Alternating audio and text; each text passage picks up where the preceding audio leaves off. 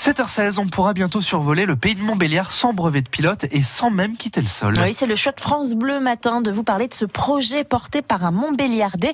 Stéphane Ginest a importé en fait un simulateur de vol d'Allemagne. Le principe est simple, on reste au sol, il suffit juste de s'installer, de porter les lunettes de réalité virtuelle et ça y est, on s'envole Christophe Beck. Eh ben pour s'installer dans la machine, c'est très simple. Stéphane Ginest nous présente la machine. On a trois calepiers derrière. Elle s'apparente à une sorte de balancier qui reproduit les mouvements de vol. On s'installe sur une position semi-allongée. Les points d'appui sur l'appareil sont les tibias les pieds et les avant-bras.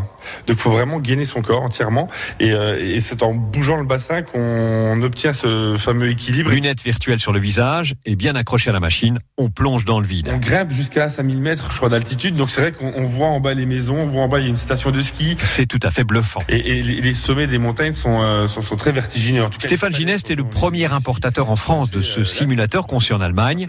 Il envisage d'en installer un ou deux exemplaires à l'aérodrome de Courcelles-les-Montbéliards. Et pour camper la géographie locale, le simulateur pourrait proposer des images aériennes du pays de Montbéliard. Foudil Teguia, le directeur de l'aérodrome. Et on a souhaité associer PMA, notamment ses services euh, informatiques, puisqu'ils disposent d'une maquette 3D.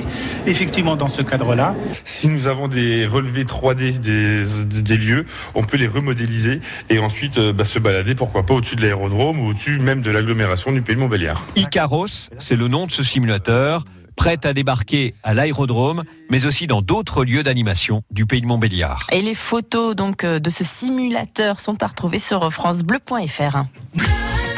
France Bleu Belfort Montbéliard.